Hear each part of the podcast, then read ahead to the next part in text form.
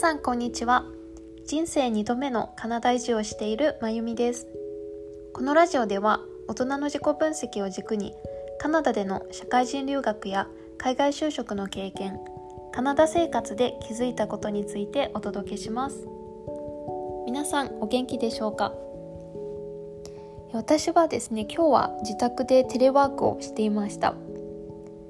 私が働いている会社では、まあ、週に3日はオフィスで働いてくださいと。で週に2日は、ま、自宅なりどこか別のところで仕事をしてもいいですよっていうような形をとっています、まあ、これはねコロナのことがきっかけでそういう形になっているんですけれども、まあ、結構ね私の周りではそういった形でハイブリッドのような形で仕事をしてる人もいますしあとはもう完全にリモートワークっていう形で仕事をしてる人もいますね。特に IT とかデザイン系の会社で働いている人たちは私の周りでは100%リモートワークになってますね私個人的にはですね家で働くとたまにねだらけてしまうことがあるのでまあ、家で働くこともできるし会社に行ってオフィスで仕事もできるしっていう選択肢があるようなあの状況が私にとっては一番心地がいいんじゃないかなっていうふうに思っています。まあ、コロナがきっかけでですね、まあ、世界も大きく変わりましたがそういうまあリモートワークとかハイブリッドで働くっていう選択肢がねあるっていうのはすごくありがたいことだなっていうふうに思います。はい。それでは今日のトピックですね。今日のトピックは死ぬこと以外をかすり傷です。この言葉ですね多分皆さんも聞いたことあるんじゃないかなって思うんですけれども私自身、まあ、カナダで暮らし始めて大体6年ぐらい経つんですけれどもカナダで暮らし始めて結構ねこの言葉を身に染みて実感することが増えましたね。海外で暮らしてる日本人の方には、まあ、特に共感してもらえるんじゃないかなって思うんですけれども、まあ、海外に住んでいると、まあ、自分ではコントロールできない領域が結構あったりとかあとは何て言うんですかね。こう自分がどんなにこう準備をしていても思っていたのと違う、まあ、ものが出てきたりとか。うん。そういうことって結構あると思うんですね。で例えば私の場合最近で言うと先週はねあのハリファックスに旅行に行っていたんですが実はねそこであのレンタカーも借りてあのいろんなところをね車で訪れたりしました、まあ、レンタカーはね事前に予約もしていてで借りる時間何時から何時までっていうのといくら払わなきゃいけないのかっていう見積もりもねちゃんと出してもらった状態で現地に向かいました。で現地に着くのが、まあ、予定では5時からレンタカーを借りる予定だったんですけれども思ってたよりも早く着いたので確か4時半ぐらいにレンタカーを借りることになったんですね。で一応受付の方に予定では5時スタートで、まあ、3日後の5時に返却するっていう予定ですが、まあ、今4時半から車を借りても返却時間は3日後の5時で大丈夫ですかっていうのを口頭で確認したら、まあ、大丈夫ですよっていうふうに言ってもらえたんですね。うん。そうそうそうそう。で、一応今回ですね、あとは私の会社のシャワリもね、使えるっていうことだったので、まあ、シャワリも適用した割引っていうのもちゃんとね、聞かせてもらいました。ありがたいですね。まあ、それでね、3日間ロードトリップを楽しんだんですね。で、いざレンタカーを返却しますっていう時に、まあ、最終的にレンタカーは、まあ、その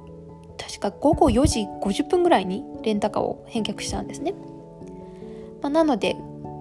5時よりも早めに返却をして、まあ、そのまま空港に向かいました。で空港に着いたタイミングで私の E メールにレシートが届いたので、まあ、そのレシートを確認していたら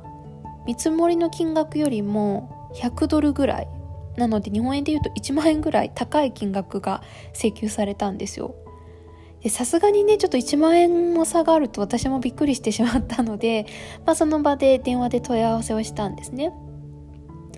で聞いてみたら私たちのレンタカーは本来午後4時に返却しなければいけないんだけどそれが午後4時50分に返却されてるから、まあ、1時間遅れて返却してますよっていうことでその分の延長料金が適用されたらしいんですね。で私はねちょっとそれはねびっくりしましたね。っていうのもさっきも言ったように借りる時に受付の方に「このレンタカーは5時返却で間違いないですか?」っていうのを口頭で確認していたのであれちょっと言ってることが違うなと思ったんですよ。でまあちゃんとこちらのね事情も説明して最終的には納得してもらえてあの見積もりと同じ金額をお支払いすお支払いするっていうことになったんですけれどもなんかねこういう些細なことって結構あるんですよ。カナダの場合。うんうん、やっぱり対応する人によって、まあ、対応のレベル感が違ったりとかやっぱりそのマニュアルっていうのがあんまりないのでうんうん。そうそう。まあね、ちょっと1万円の差額だったので今回はねちょっと、まあ、ちゃんと対応してもらえてよかったんですけれども。はい、まあ、他のね例で言うと例えば私がカナダのカレッジに行ってた時にですね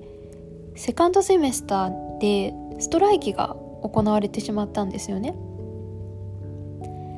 でそのストライキの内容っていうのはまあ、学校に勤めてる先生たちや職員の人たちの、まあ、福利厚生とかお給料を上げるためのストライキだったんですね。ストライキで何が一番辛いかっていうと学生の目線で言うとですねいつ終わるか全くわからないんですよね。交渉がうまくいけばすぐ終わるでしょうし交渉がねうまくいかなければ交渉がうまくいくまでやり続けるっていう感じになりますね。で私は留学生としてカレッジに在籍していたのでやっぱり学費もすっごく高いんですよね。でいつ終わるかわからないストライキ。でストライキ中ももちろんその学校の週数っていうんですかねは消化されていくんですよ。授業はないんだけども。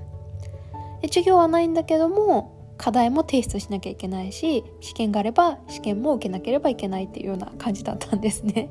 まあ、いわゆる自学自習っていうような形になりますよね。で私日本人の私からするとそんなことってありえないって思ったんですがまあでも合にいれば合に従えということで、まあ、やれることをやろうっていうふうに考えを切り替えて、まあ、教科書を読んで日々の課題を進めていくっていうのをまあ淡々とやっていましたね。うんやっぱりその経験は私にとってすごく大きかったですね。自分ではコントロールできないものにイライラしたりエネルギーを与えるよりも、まあ、今自分が何ができるのかっていうのを考えて、まあ、淡々とやっていくっていうのは結構大事なことなんじゃないかなって思いますね。うんまあそうですねトピックのタイトルでもお伝えしたように本当に死ぬこと以外かっそり傷だなって思いますね。うん、やっぱりやれることにエネルギーを向けるっていうのは本当に自分のメンタルとか、まあ、心の健康を健全に保てる一つのコツなんじゃないかなっていうふうに思います。はい。それでは今日のトピックは以上になります。それでは